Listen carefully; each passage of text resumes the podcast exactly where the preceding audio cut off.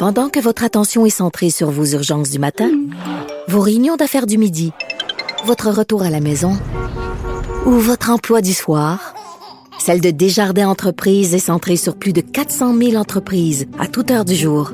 Grâce à notre connaissance des secteurs d'activité et à notre accompagnement spécialisé, nous aidons les entrepreneurs à relever chaque défi pour qu'ils puissent rester centrés sur ce qui compte, le développement de leur entreprise. Alors, mon téléphone cellulaire est en feu parce qu'il y a plein de gens qui m'écrivent en disant ça n'a aucun sens qu'on va réouvrir les frontières du Canada euh, euh, aux, à la frontière américaine parce que, bon, euh, Justin Trudeau a décidé d'accepter des demandes de réfugiés. Et là, vous connaissez Maître Stéphane Enfield, c'est un avocat en droit d'immigration, c'est Monsieur Immigration. Lui, il en veut des immigrants, il défend les immigrants même lui, Maître Anfield trouve que c'est capoté, cette décision-là. Il est avec nous, Maître Stéphane Anfield, bonjour. Bonjour, M. Martineau. Bon, c'est quoi la réalité, là? On va réouvrir la frontière ou elle est réouverte, là?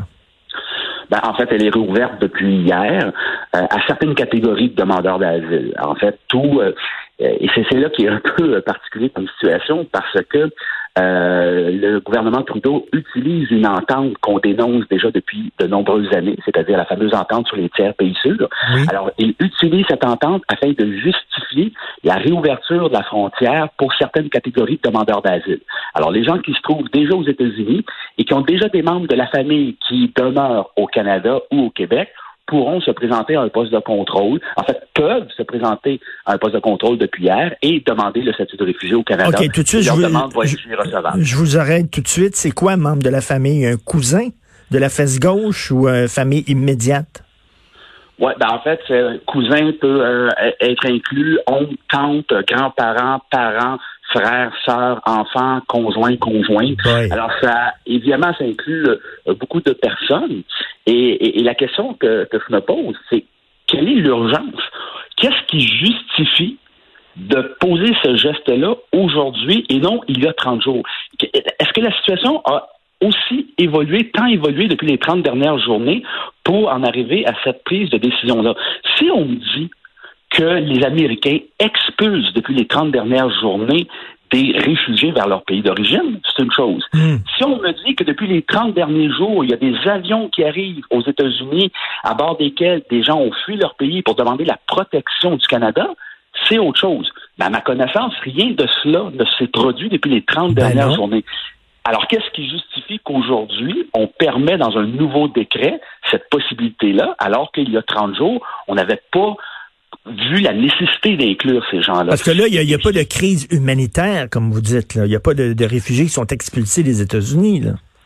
Absolument pas. Alors, les gens qui souhaiteraient franchir la frontière pour demander l'asile, on peut se poser la question, est-ce que ce sont de véritables réfugiés, donc des gens qui craignent d'être persécutés en donnant un retour dans leur pays d'origine, ou c'est des gens qui vivent aux États-Unis, compte tenu de la crise de la COVID-19, pourraient être tentés de venir trouver des membres de la famille qui se trouvent déjà au Canada qui, bon, euh, au niveau de, des, soins de santé, au niveau de la sécurité, vous savez, l'État de New York, bon, euh, je pense ben qu'il y a beaucoup de gens qui souhaitent y demeurer. Euh, alors, est-ce que on ne vient pas d'ouvrir une brèche? Peut-être. Et ce qui est encore plus choquant, c'est que pendant des heures, hier matin, le premier ministre niait cette information-là. Alors, deux choses l'une soit qu'il a menti à la population canadienne ou il ignorait le contenu de son décret. Dans les deux cas, c'est fort préoccupant en situation de crise, il faut l'admettre. Est-ce que c'est vrai que le chemin Roxham est réouvert? À ma connaissance, non. Euh, personne n'a tenté de franchir la frontière par le chemin Roxham. C'est l'information officielle qu'on a obtenue.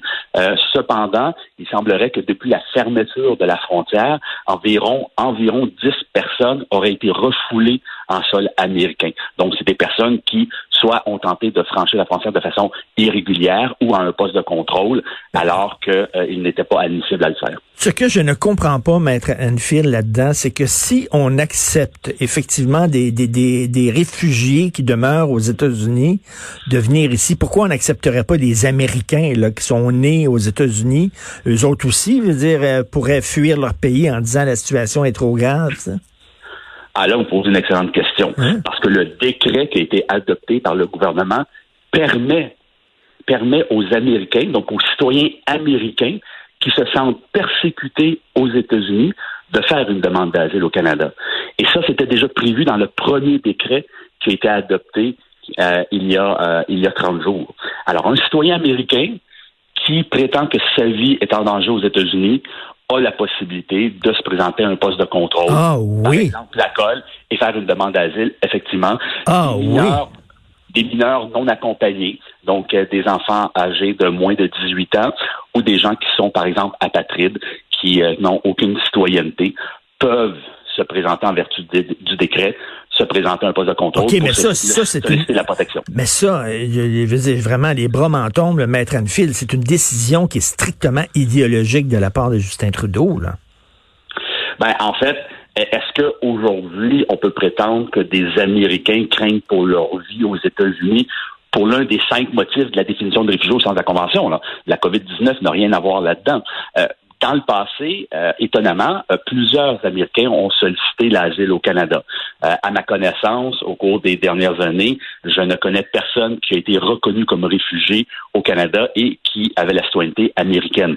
Maintenant, est-ce que compte tenu de la de la crise qu'on vit autant aux États-Unis qu'au Canada, un Américain serait porté à franchir la frontière, demander la protection pour avoir accès, entre autres, à des soins de santé du côté canadien? Peut-être la question se pose. Je, trouve que le gouvernement vient d'ouvrir une brèche, ben une porte. Et, et, comme je le dis, je le répète, c'est si on me dit que des réfugiés, des gens qui craignent pour leur vie, et qu'on les expulse dans leur pays d'origine, c'est autre chose. Ils ont le droit de demander la protection et d'être protégés contre une éventuelle expulsion vers un pays persécuteur. Mais c'est pas ce qui se, passe actuellement. Et, moi, je trouve ça d'autant plus important que c'est vous qui tirez la sonnette d'alarme parce que vous n'êtes pas Monsieur fermeture des frontières, vous n'êtes pas Monsieur anti-immigration. Au contraire, on vous connaît, vous défendez le droit des immigrants, mais même vous, vous dites que là, c'est trop. Là ben, c'est irresponsable. vous savez, on vit une situation exceptionnelle et malheureusement, dans des situations comme celle-là, il faut prendre des mesures exceptionnelles. Et la fermeture de la frontière, même à des demandeurs d'asile, c'est une décision temporaire. Alors, afin de s'assurer que euh, la crise va être euh, maîtrisée d'une certaine façon, euh, on pourra éventuellement penser à accueillir des demandeurs d'asile et respecter nos obligations internationales. Mais pour l'instant, je pense que l'objectif du gouvernement devrait protéger les citoyens.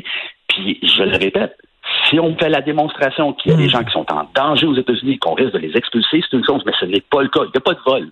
Vous savez, les frontières sont fermées. Alors, c'est faux de prétendre que ces gens-là, présentement, n'ont pas une certaine protection Incroyable. contre un éventuel refoulement. Incroyable. Mais la décision du gouvernement. Merci beaucoup, M. Stéphane Anfield. Et j'invite les gens, justement, à aller sur votre page Facebook parce que régulièrement, là, vous faites des interventions, vous publiez des textes fort intéressants.